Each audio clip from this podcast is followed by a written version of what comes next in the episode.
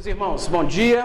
Então hoje estamos com a ausência do nosso pastor, que está de férias, e a proposição, é, antes, né, interrompendo o curso que estamos vendo, né, sobre o magistrado civil e a igreja, foi que eu já desse uma pequena introdução, vislumbrando que provavelmente estudaremos na sequência da nossa escola dominical, que é o decálogo, né, a, de uma ótica bíblica cristã, da ética cristã decalógica. Então, os dez mandamentos à luz dos nossos símbolos de fé.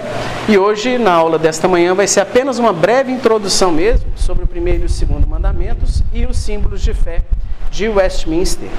Vamos então começar com uma oração. Feche seus olhos, baixe sua fronte. Senhor nosso Deus e Pai, nós te louvamos, te agradecemos pela oportunidade de estarmos juntos, de buscarmos, ó Pai, um tempo de estudo, de doutrina. Pedimos que o Senhor tenha misericórdia das nossas vidas, a começar da minha, nos dê discernimento, nos dê atenção. E pedimos, ó Pai, que o Senhor possa nos orientar segundo a sã doutrina, segundo a vontade do Senhor. Te agradecemos já pela oportunidade que tivemos de te buscar logo cedo na reunião de oração e que o Senhor as atenda, ó Pai, segundo a tua soberana vontade, segundo a tua graça mesmo que isso não esteja de acordo com a nossa vontade, mas que o Senhor console os nossos corações e nos dê gratidão, independente da resposta das orações. Mais uma vez te peço, ó Pai, por esses instantes agora da escola dominical, em nome de Jesus. Amém. Vê se tá.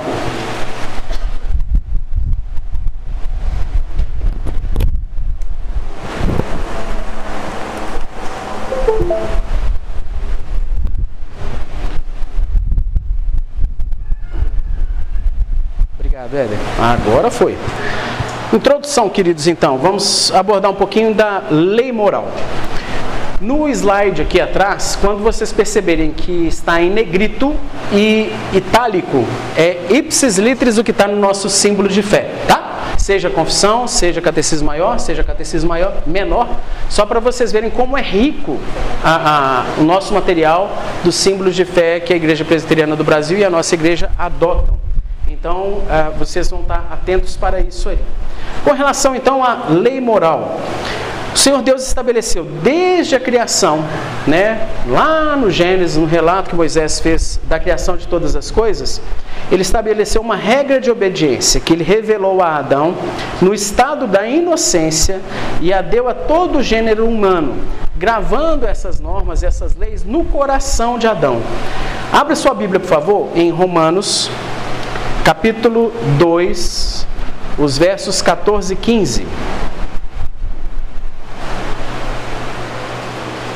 Então, em Gênesis, nós temos lá o primórdio, criou o homem, criou a mulher, e já nessa criação, antes da queda, Deus colocou, imprimiu no coração dos nossos pais, Adão e Eva, a palavra dele. E Paulo, registrando a igreja de Roma, diz desta forma: quando, pois, os gentios que não têm lei procedem por natureza de conformidade com a lei, não tendo lei, servem eles de lei para si mesmos. Estes mostram a norma da lei gravada no seu coração, testemunhando-lhes também a consciência e os seus pensamentos, mutuamente acusando-se ou defendendo-se. Então, algumas observações que Paulo faz aqui que são muito importantes. Essa, essa norma da lei gravada no coração da humanidade veio da criação, é um preceito criacional, por natureza. Nós nascemos caídos, nós nascemos separados de Deus, sim, porém a norma da, da lei de Deus está gravada no nosso coração de alguma forma. Você já parou para perceber que em toda e qualquer sociedade, mundo afora, alguns preceitos, algumas ordenanças básicas são universalmente observadas? Por exemplo, qual sociedade que matar o próximo, que matar o outro, não é ilegal, não é crime? Qual sociedade, por mais afastada tribo, seja um esquimó, em que você pegar uma coisa que é do outro e tomar, não é errado? Né? E várias outras coisas que estão na, no coração humano. São as normas de Deus gravadas. Insuficiente para salvar alguém, mas suficiente para trazê-lo alguma noção moral e com a revelação geral que está aí disposta também suficiente para condená-lo ao inferno. Por quê? Mesmo tendo essa norma gravada no coração, todos os homens a desobedecem sistematicamente. Então, a lei moral, o vislumbre ou o princípio dela já está lá em Gênesis. Né? Avançando então nessa definição do que seria a lei moral. A nossa confissão, o nosso catecismo maior diz da seguinte forma: a lei moral é a declaração da vontade de Deus, feita ao gênero humano, Adão e Eva e toda a sua descendência, ok? Dirigindo e obrigando todas as pessoas à conformidade e à obediência no cumprimento de todos aqueles deveres a Deus e ao homem. Lembra? Nós, na palavra de Deus, nós temos preceitos para o nosso relacionamento com Deus, preceitos para o nosso relacionamento com o homem. E a lei moral é o resumo disso, os preceitos para com Deus e para com o homem, que vamos ver daqui a pouquinho. Se nós nos recordarmos então da história da humanidade, vamos fazer uma linha do tempo aí, nós temos as seguintes verdades: criação, Adão e Eva, houve a queda, Noé, Babel, Moisés, até plenitude dos tempos, plenitude da revelação em Cristo Jesus. Tá? Essa é a sequência da história. É interessante que nós vemos desde a criação e a criação do homem, imagem e semelhança de Deus, até muitos e muitos séculos depois na história da humanidade, até aqui, como que o homem recebia ou conhecia ou tinha alguma noção de Deus, das verdades de Deus, daquilo que tinha acontecido desde a criação? Podem interagir comigo, pode, pode quem quiser falar. Como? Até esse momento da história aqui, como que as pessoas sabiam que tinha existido Adão e Eva, que tinha existido dilúvio, que tinha existido. Como que era? Transmissão verbal. Então, um passava para o outro, um contava a história para o outro. Lembrando que a Bíblia nos revela que durante um longo período da história da humanidade, a longevidade da raça humana era bem maior, tá? Eles viviam séculos. Então, quando Noé nasceu, quando Noé nasceu, Adão ainda era vivo. Adão morreu, provavelmente não morreu no dilúvio, porque ele era salvo, né? E se desenvolve a história de Noé, muitas décadas e séculos também. Mas quando Adão era vivo ainda, Noé já tinha nascido. Então, eles tinham esse, essa interação no sentido dos filhos, dos filhos, dos filhos, que vão contando a história que o bisavô, o tataravô, o tatataravô das verdades que eles testemunharam. Esta era a forma de, de tradução ou de tradição para que os preceitos de Deus, a vontade de Deus, de alguma forma, fosse transmitida e principalmente a história daquilo que já tinha feito. Porém, em um determinado momento da história da humanidade, aprove a Deus se revelar de uma forma especial, se revelar de uma forma escrita. E essa forma foi traduzida por Deus através das tábuas da lei Monte Sinai, escritas pelo próprio dedo de Deus e dadas ao servo dele, Moisés. Revelação especial. Antes era uma tradução, uma tradição verbal, né? variava, como diz, quem conta um conto aumenta, quem conta um conto aumenta um ponto, né? A tradição popular fala. Mas aí Deus falou assim: agora é isso aqui. Então ele estabeleceu duas tábuas da lei. Né? E na teologia nós dizemos a primeira tábua dos nossos relacionamentos para com Deus, a segunda tábua dos nossos relacionamentos para com o nosso próximo. Que é essa sequência aí. Primeiros mandamentos, então, não terás outros deuses, Êxodo 23. Segundo mandamento, não farás para ti imagem de escultura, 24. Não tomarás o nome do teu Deus em vão, o terceiro mandamento, 27. Lembre-te do dia de sábado para o santificar, Êxodo 28. Todos esses quatro primeiros mandamentos nos orientam, nos direcionam, nos esclarecem sobre o nosso relacionamento, a nossa postura, o nosso comportamento para com o Senhor aspectos de religiosidade, aspectos de adoração, aspectos de reverência, aspectos de tratar do nome de Deus, aspectos da existência de um dia sobrenatural, extraordinário, especial, que é o dia do Senhor. Os últimos seis mandamentos, que é da segunda tábua, tratam do nosso relacionamento de uma forma horizontal, para com a sociedade, para com o nosso próximo para com os nossos irmãos e para com aquelas pessoas que nem são crentes.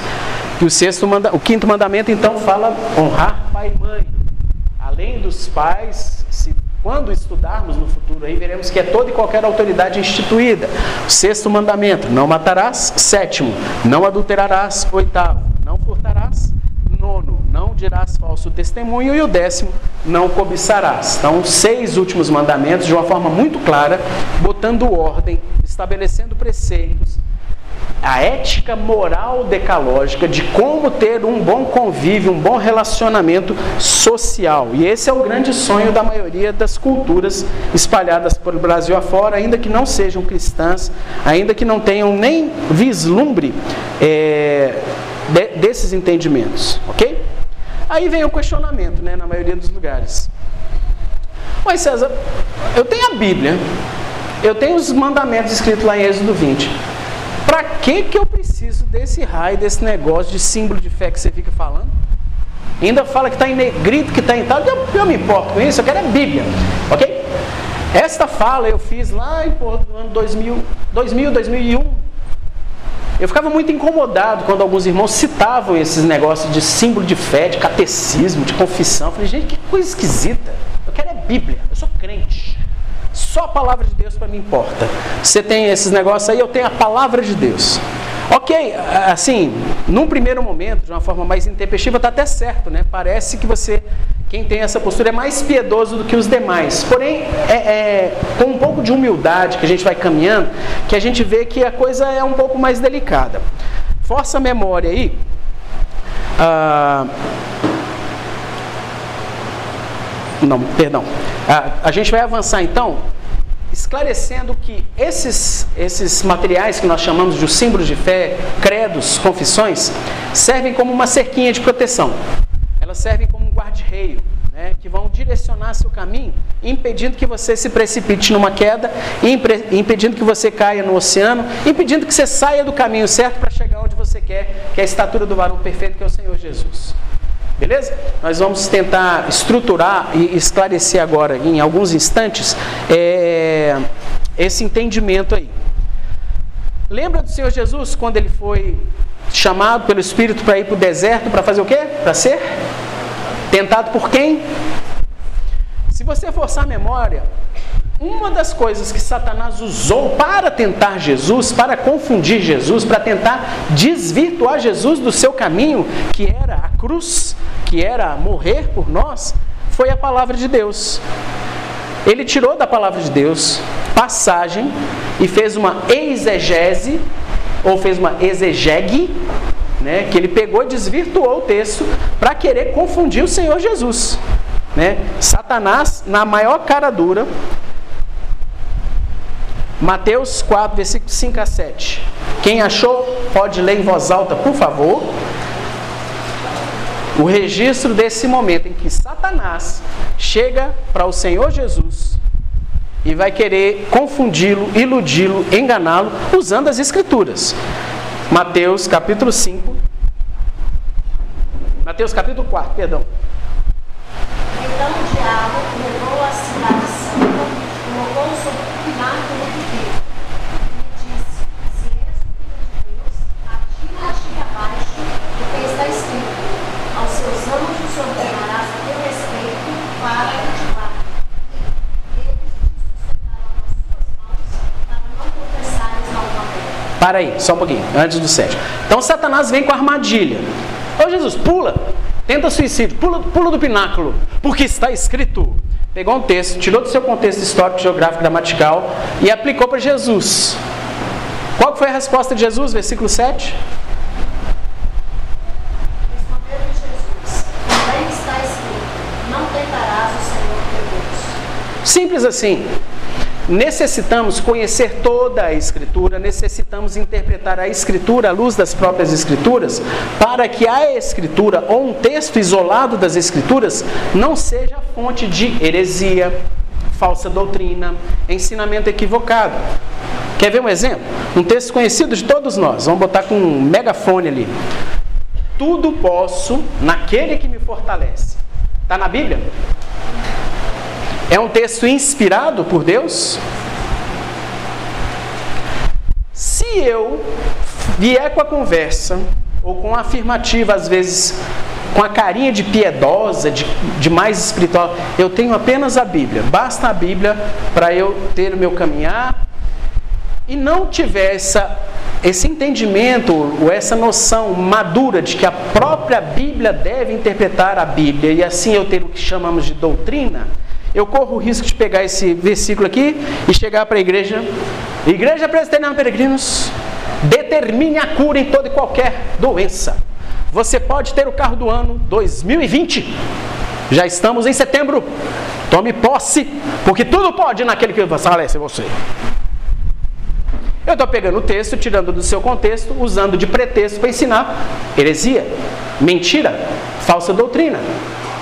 Porque se eu analisar o texto no seu contexto de Filipenses, Paulo está falando à igreja de Filipos que eles, mesmo sendo crentes, sofrerão, serão humilhados, passarão necessidade por amor do nome de Cristo, mas tudo eles podem suportar se forem crentes e se o Senhor Deus os sustentar. Mudou um pouquinho, né?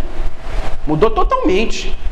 Porque eu peguei, afastei, olhei o capítulo, olhei o contexto da epístola de Filipenses e olhei a luz de todas as escrituras que nunca promete, promete, perdão, que um cristão, que um crente, que um servo de Deus não haverá de ter problemas. Isso é mentira, isso é heresia de Satanás. A Bíblia nunca prometeu isso.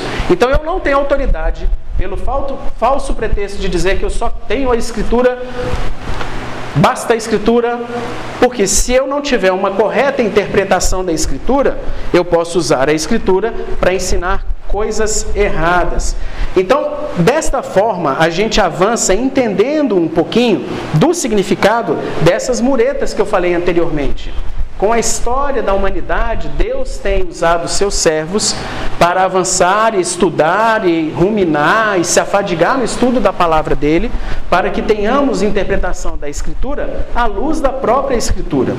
Então, os nossos credos, as nossas confissões, os nossos símbolos de fé são instrumentos de Deus para nos voltar sempre para a sã doutrina, para a correta interpretação da revelação que é a palavra de Deus. A Bíblia é a palavra de Deus.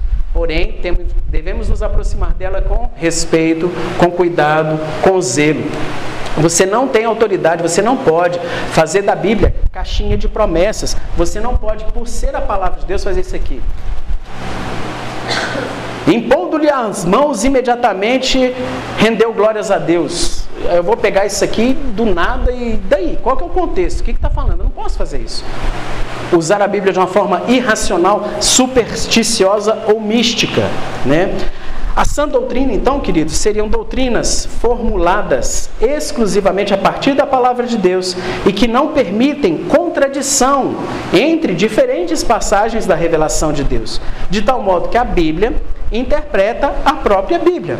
Vejamos aqui algumas passagens, então, em que a Bíblia nos ensina que credos, confissões são importantes. É o que a Bíblia chama de sã doutrina. Não posso ficar sujeito a interpretações da cabeça de quem está falando. Temos Romanos, capítulo 16. Alguém vai abrir, por gentileza. O versículo 17. Paulo falando à igreja de Roma, capítulo 16, o versículo 17. Quem achou pode ler.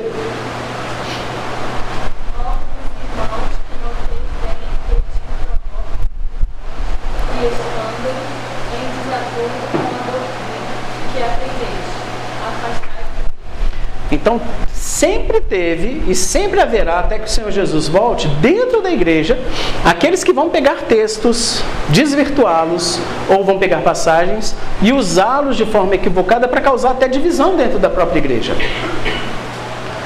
Me atrevo a dizer, alguns desses podem até ser crentes, de fato, ter a melhor das intenções do coração, porém começam a inventar moda por causa dessa liberdade, dessa autonomia que eles têm de querer interpretar, inventar a roda, que ao longo dos séculos já tem sido estudada, provada. Gente, os nossos credos, os nossos símbolos de fé têm sido contestados, acusados, atacados por heréticos, por ímpios, séculos e séculos. E até hoje estão firme e forte, resistindo, né? Porque vem o ataque, teólogos, estudiosos se levantam e biblicamente defendem essas posições. Eles têm sido provados, temperados, né? Como o crisol lá, depurando a prata. Você joga no fogo, vai sair a prata purinha. Isso tem acontecido com os nossos símbolos de fé. Quanto mais ataca, melhor, porque vão sendo depurados. Ah, eles são inerrantes, César? Não são, não. Tanto que nós vimos que os, Westminster tinham uma visão de Estado que estamos estudando agora, né? Totalmente é, tendenciosa. E isso foi atacado, questionado e mudado. Esse capítulo que estamos estudando agora da Confissão de Fé de Westminster. A Confissão de Fé de Westminster adotada pela Igreja Presbiteriana do Brasil já é com uma pequena modificação no que se refere à relação entre o Estado e a Igreja. Nós não cremos que a monarquia é o governo bíblico. Nós não cremos nisso. Nós não afirmamos nem que democracia é, como estamos vendo, nem parlamentar, nem nada. A gente não, não vai avançar nesse sentido como temos visto. Então é muito importante essa, é, esta prova pelo correr dos séculos e nós entendermos de uma forma mais humilde que esse material que nós temos, credos, confissões e símbolos de fé, é um material precioso que a gente não tem usado da forma como poderíamos usar. Vamos ver outro texto da, da própria palavra de Deus que defende a sã doutrina e defende o entendimento. 2 Timóteo, capítulo 1, versículo 13, diz assim: Mantém o padrão das sãs palavras que de mim ouviste com fé e com amor que está em Cristo Jesus. É uma demonstração a Timóteo. Mantém, mantém as sãs palavras. Cuidado para você não escorregar. Tito, capítulo 1, versículo 9. Tito capítulo 1, versículo 9. Quem achou pode ler. Apegado à palavra fiel, que é segundo a doutrina, de modo que tenha poder tanto para exortar como para convencer de que. Então existe correta doutrina. Se existe a reta doutrina, sã doutrina, reto ensino, existe a errada, a equivocada, o torto. Né? Subentende-se que há esse perigo. Daí a necessidade de nós sabermos. Eu, você crê na palavra de Deus? Sim. Como você crê na palavra de Deus? De que o crente não pode adoecer? Não. Eu confesso esse texto da palavra de Deus segundo os símbolos de fé de Westminster. Legal, né? Eu creio na palavra de Deus e eu a confesso como a única regra de fé hepática, como inerrante autoritativa, segundo os padrões de Westminster. Que eu entendo que é uma exposição coerente, bíblica, doutrinariamente sã. Além dela, existem outras confissões que entendo serem muito boas. Confissão batista, os, os cânones de Dort, confissão belga, catecismo de Heidelberg. Só que por que, que eu não adoto? Porque tem uma ou outra discordância desses irmãos. Irmãos piedosos, crentes, confessionais, mas que um ponto doutrinário ou outro, seja do pai do batismo, seja da salvação do infante, eu discordo. Eu sou presbiteriano. Eu não sou batista, não sou da Igreja Reformada do Brasil. Ok? Então, assim, respeito os irmãos, os trato com total amor, carinho e honra, mas eu discordo de algum ponto doutrinário. Porque por séculos e séculos, os padrões de Westminster têm sido questionados, e esses guarda-reios, entendemos nós presbiterianos, estão muito bem estruturados e muito bem fundamentados. Então, esses são os nossos símbolos de fé: breve, largo, catecismo, catecismo maior e confissão de fé de Westminster.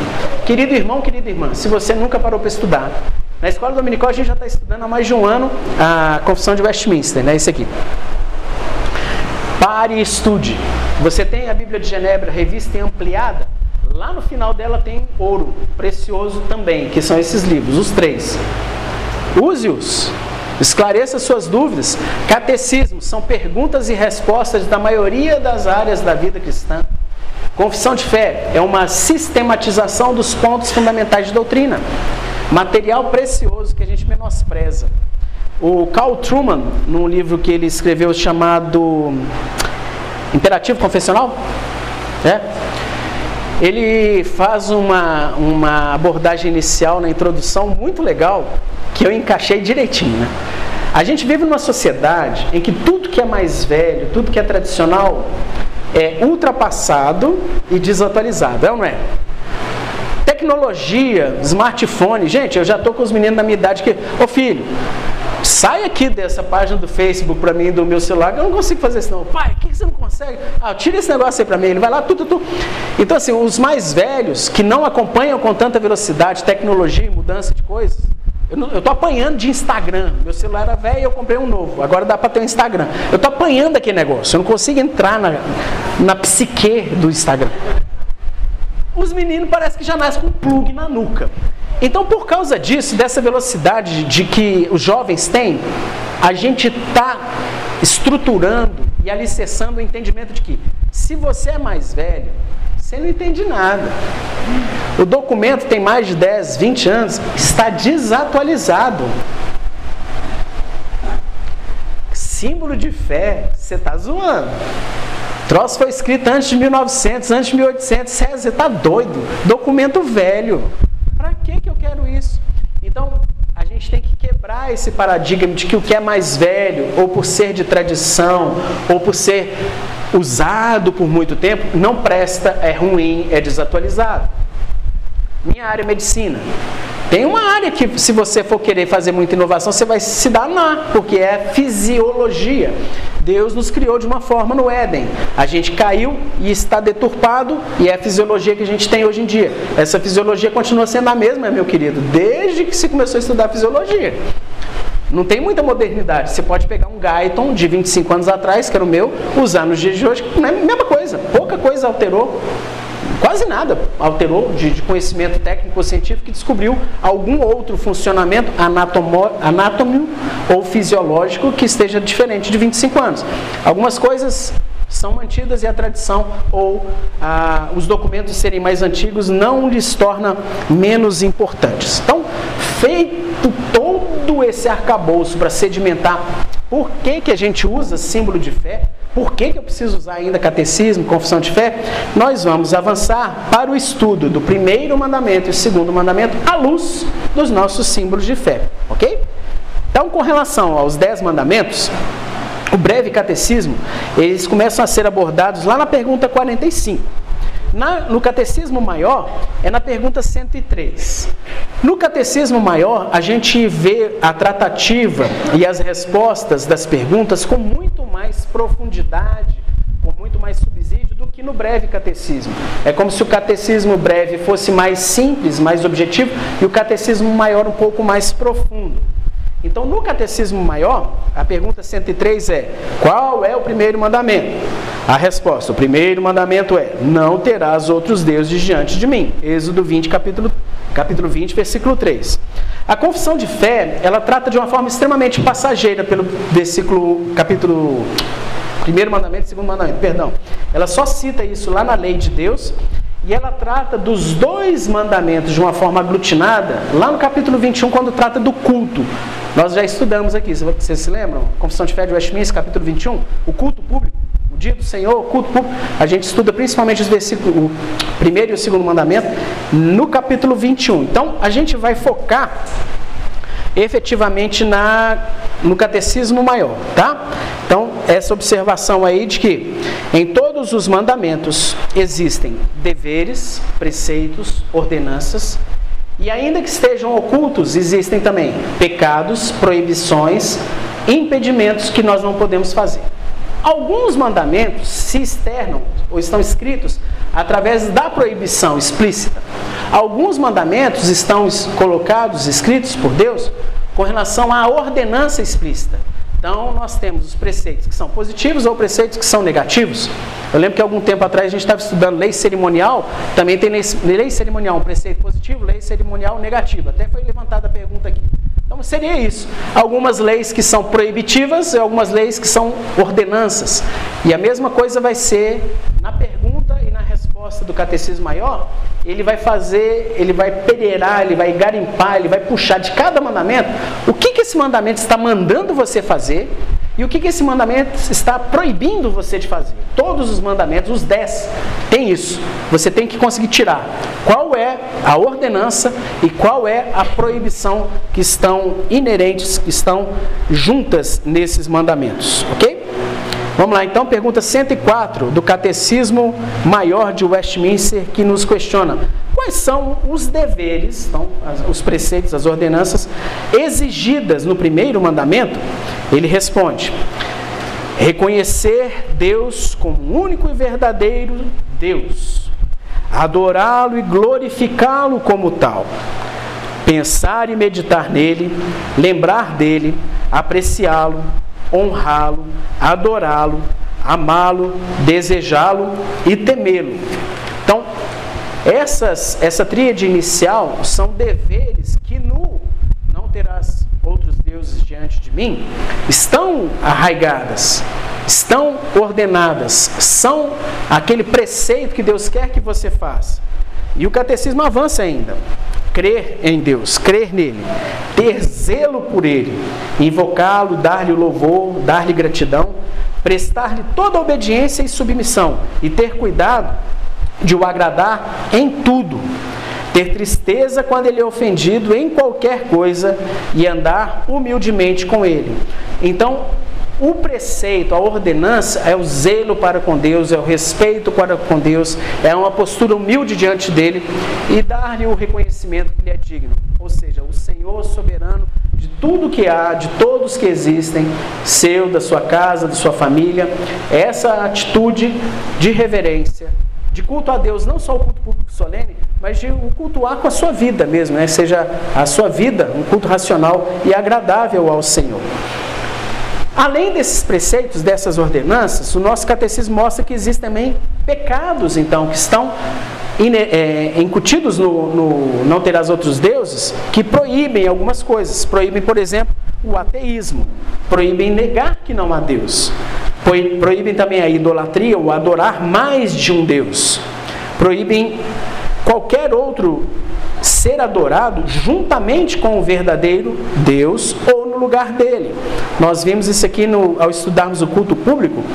Não adianta você estar no culto falando que está adorando a Deus e existirem outros elementos ou outras pessoas que acabam recebendo a adoração concomitantemente a Deus. A gente tem que tomar cuidado com esses elementos do culto, que às vezes desvirtuam a nossa adoração, a nossa admiração e o nosso louvor. No culto público, gente, ninguém pode estar recebendo atenção no sentido de adoração e louvor a não ser o Senhor Deus. Proíbe também a ignorância ou esquecimento, as más concepções ou as falsas opiniões e pensamentos indignos sobre Deus. E, finalmente, nos proíbe pesquisar de uma forma audaz ou curiosa os seus segredos, tem gente que não quieta, né? Fica querendo fuçar ou descobrir coisas que Deus não optou por não revelar na sua palavra. E essa curiosidade ou essa insatisfação em não ter todas as respostas para os seus questionamentos, isso é um atrevimento nosso que fere a soberania de Deus. Deuteronômio 29, 29, eu coloquei propositadamente, diz assim: As coisas encobertas pertencem ao Senhor nosso Deus, porém as reveladas nos pertencem, a nós e aos nossos filhos para sempre, para que cumpramos todas as palavras desta lei. Então, existem alguns elementos, algumas coisas que não nos foram reveladas. Exemplo, como que era exatamente a estrutura orgânica de Adão e Eva? Como que era a resposta de Adão e Eva, por exemplo, se eles pulassem de um prédio de cinco andares? Não sei. E eu não tenho autorização revelacional ou bíblica para eu ficar extrapolando. Por quê? Porque a Bíblia não fala disso. A Bíblia fala como que ficou depois. E nós temos a evidência de como que está depois da queda. Antes, né? Então, assim, a sua curiosidade, qual que é, para que você quer saber como que Adão, como que isso glorifica mais o nome de Deus? Como que isso te aproxima mais de Deus? Então, assim, tem algumas curiosidades, tem algumas coisas que você quer por simples capricho e você fica incomodado. Quem são os eleitos? Eu vou evangelizar na rua. Quem? Gente, Deus não te revelou quem que é o eleito. Você tem que pregar para todo mundo. Você vai mirar só em quem está com a luzinha na cabeça? Não. Tá na frente, andou, prega. É assim. Várias coisas que a gente quer fuçar ou quer ter o discernimento por curiosidade ou orgulho, né, ou até mesmo soberba nossa. Ok? É bem extenso esse primeiro mandamento. Eu dei esse break aí propositadamente e vamos continuar então com proibições, né? Tentar a Deus. Gente, esse é um dos pecados mais comuns que a gente quebra do primeiro mandamento, principalmente os irmãos de igrejas neopentecostais ou que têm a visão do decretando a cura, a teologia da prosperidade. Ah, não, se Deus existe mesmo, então. Então o quê? Ele continua existindo. Ele não tem que te fazer passar no concurso. Então, então nada. Deus existe, ponto. Ah, eu vou parar de usar vacina, porque se Deus existe, meus filhos vão ser protegidos. Ah, é? Heresias 25, 58? Que na Bíblia isso não está, não. Na Bíblia tem outro, sexto mandamento, não matarás.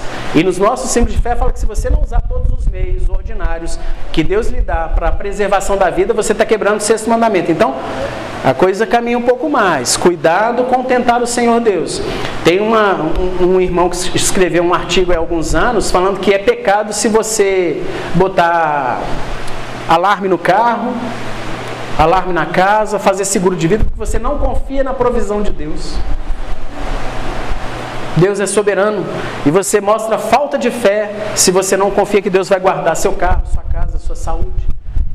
Então, assim, você está tentando a Deus, gente. Não faça isso. O mandamento nos proíbe, proíbe perdão, do uso de meios ilícitos. E a confiança nos lícitos ou nos deleites, traduzindo, você quer fazer uma ampliação aqui na igreja Peregrinos, beleza? A gente quer, sei lá, botar, botar um sistema de som diferente e tal. Então vou fazer o seguinte, meus irmãos, cada um de nós vamos fazer um propósito de sonegar 10% de imposto de renda. E essa sonegação será depositada no primeiro domingo de cada mês. Ó, ficou até bonito, olha, primeiro domingo. Eu estou usando meios ilícitos com um propósito até religioso, né? O dia de ficar igreja, olha que legal. Só que eu estou usando roubar, furtar com um propósito. Eu não posso usar meios ilícitos, mesmo que o fim seja religioso. E muito menos usar meio, é, é, confiar nos meios lícitos de que por eles eu vou ter a suficiência. Não, estou trabalhando de segunda a sábado, estou firme e vou ter a provisão para minha casa. Não, não é. Você não pode confiar nos meios lícitos. Você tem que confiar em Deus. Se o Senhor me permitir trabalhar e se o Senhor me dar a provisão, terei a provisão suficiente para sustentar minha casa. Qual que é o meio ordinário que Deus usa para tanto? Você trabalhar e você ter um rendimento legítimo. Pronto, beleza. Mas a sua confiança não pode ser no seu braço, na sua força, no seu emprego, na sua saúde. Tem que ser em Deus. Não confie nos meios. Confie no Senhor que promove ou que permite que você tenha os meios. O mandamento proíbe também um zelo corrupto ou cego. É aquele entusiasmo desenfreado, aquela fissura que leva a uma atividade ou, ou uma, um ativismo pela causa. Isso na igreja é um perigo e muitas igrejas têm sucumbido. Na reunião dos casais que a gente teve nessa semana, a gente chegou a citar elementos que interferem na vida do casal. Muitas vezes tem um ativismo na igreja. Tem igrejas, queridos, que é tanta programação, é tanta coisa, que o casal nem tem tempo para si, para os dois estarem juntos, ou para um devocional, porque é sempre envolvimento. Então a gente tem que tomar cuidado. Né? A gente tem que zelar pelo tempo em família também, a gente tem que zelar pelas coisas da igreja, tomando cuidado para que isso não vire um ativismo em si mesmo. Edificação da igreja, a edificação da igreja tem que ser a glória de Deus. A igreja é um dos instrumentos que Deus usa, mas a gente tem que ter moderação. Temos que tomar cuidado com esse zelo corrupto. O mandamento nos proíbe também a tibieza ou o amortecimento nas coisas de Deus. Aquela fraqueza, aquela frouxidão, a debilidade, a falta de ânimo. Clame ao Senhor que te dê disposição. Dia do Senhor, a gente tem aprendido que é um dia especial, um dia extraordinário. Você tem que acordar com a disposição. Né? Você tem que acordar animado para vir à igreja. Isso é algo sobrenatural, querido, não é na força do seu braço, não. Ore. Quando? Segunda, terça, quarta, quinta, sexta e sábado, para que você acorde no dia do Senhor animado para as atividades desse dia deleitoso, para que você tenha gozo, alegria. Fica tranquilo, não é por sua força, não é por fazer vontade de ir na igreja, não.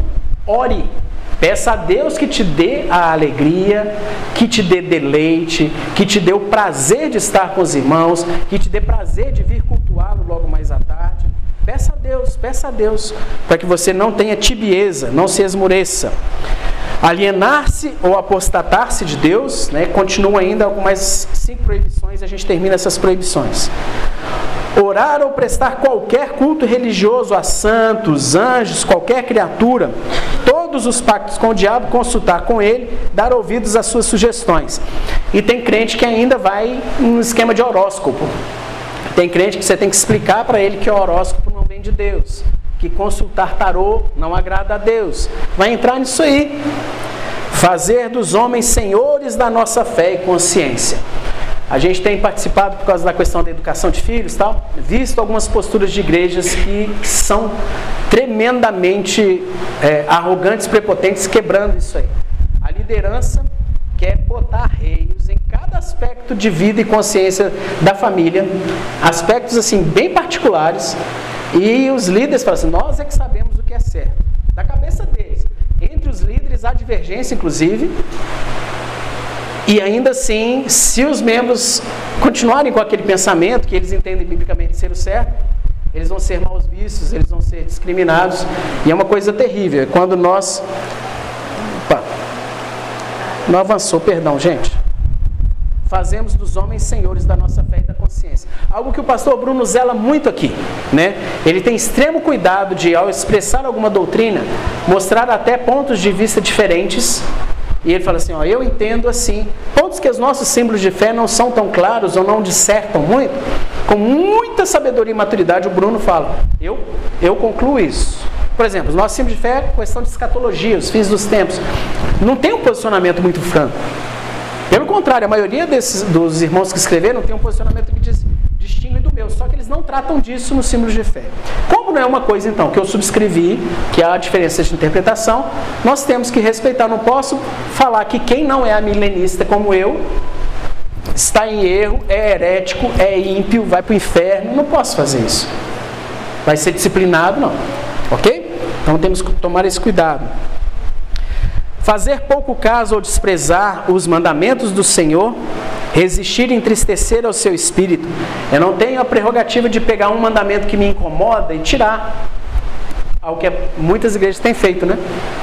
O dia do Senhor, o terceiro mandamento, não tomar o nome de Deus em vão, tirou, passou corretivo, liquid paper na Bíblia deles. Esses mandamentos não existem.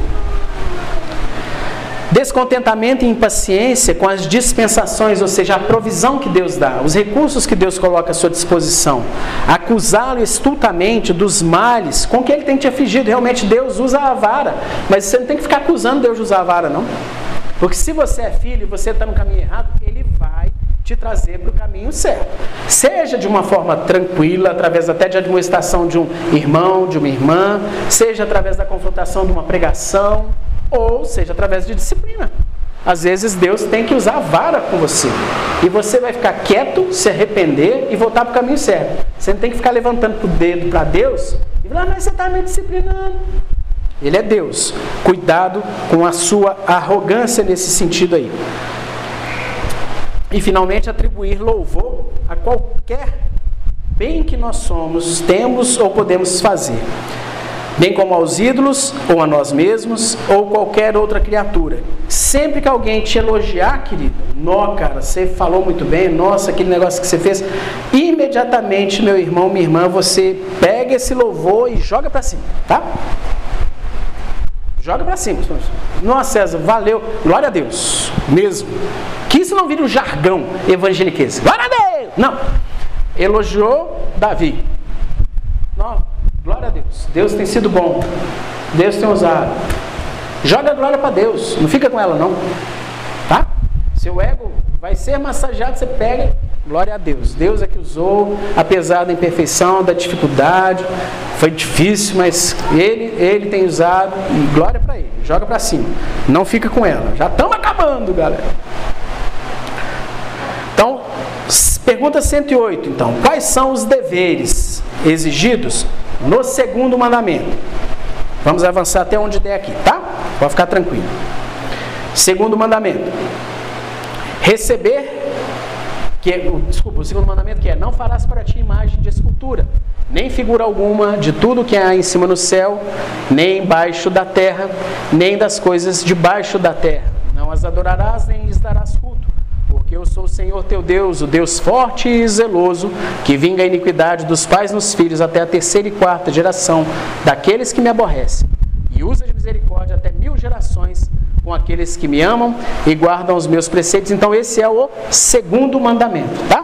A gente só vai introduzir aqui rapidamente os deveres exigidos. Então, todos os mandamentos, quando você se deparar com o mandamento, existem exigências, existem determinações, existem proibições, existem pecados.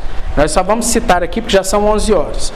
Rapidinho e depois a gente vai continuar. Vou conversar com o Bruno, aula que vem a gente dá sequência nesse segundo mandamento. Oi? Aula que vem que eu estiver aqui. Eu, minha memória falou assim, César, aula que vem você não está aqui. Ok. O Bruno estará, mas ele vai voltar para o, o curso e a gente volta. Tem a menor condição de eu acabar esse estudo hoje, gente. Perdão. Então vamos voltando aos deveres exigidos então, tá? Receber, observar e guardar puros e inalterados todo culto, todas as ordenanças religiosas que Deus instituiu em sua palavra. Esse assunto, querido, a gente já estudou quando tratamos, quando dissertamos sobre o capítulo 21 da Confissão de Fé de Westminster que trata do dia do Senhor, quarto mandamento, e do culto público solene, primeiro e segundo mandamentos com mais especificidade. Nós não temos a prerrogativa, nós não temos a liberdade de fazer o culto aquilo que a gente quiser. Mesmo que sejam os mais honrados, nobres e do fundo do nosso coração os desejos de fazer um negócio joia, agradável, que dá ibope, que enche a igreja para que a igreja possa ouvir a palavra de Deus. Também que são argumentos humanamente legais, assim, não são argumentos de, de querer abusar de ninguém, de fazer o mal. São argumentos legítimos, mas que eu não tenho a prerrogativa de fazer.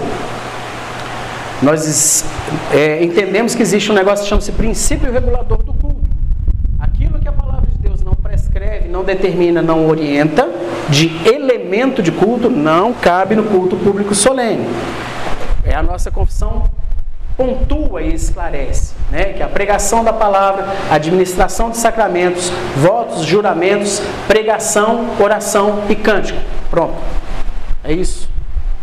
Outras coisas que a gente gosta de inventar ou quer colocar dentro do culto para entreter, para atrair, para convidar, para alguém se sentir bem, no sentido de coisas que estão sendo evidenciadas e recebem atenção, não são corretas.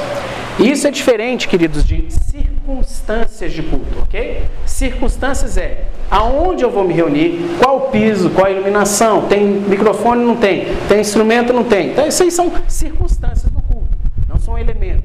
Isso aí varia de cultura para cultura, de país para país. A gente só tem que ter bom senso. Agora, elemento de culto está é, subordinado ao princípio regulador. A palavra de Deus manda, a palavra de Deus fala que tem que ter.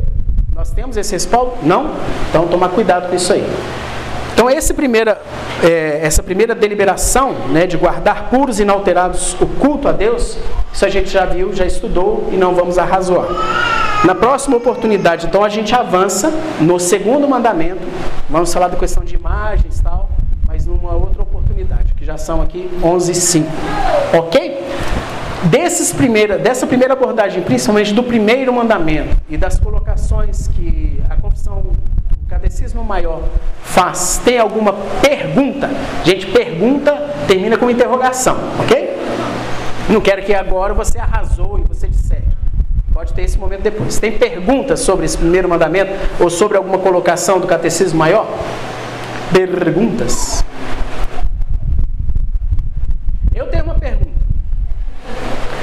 Lá no Velho Testamento, assim que o povo de Deus tinha saído do Egito e Moisés foi ao monte, vocês lembram o que, que o povo de Israel fez?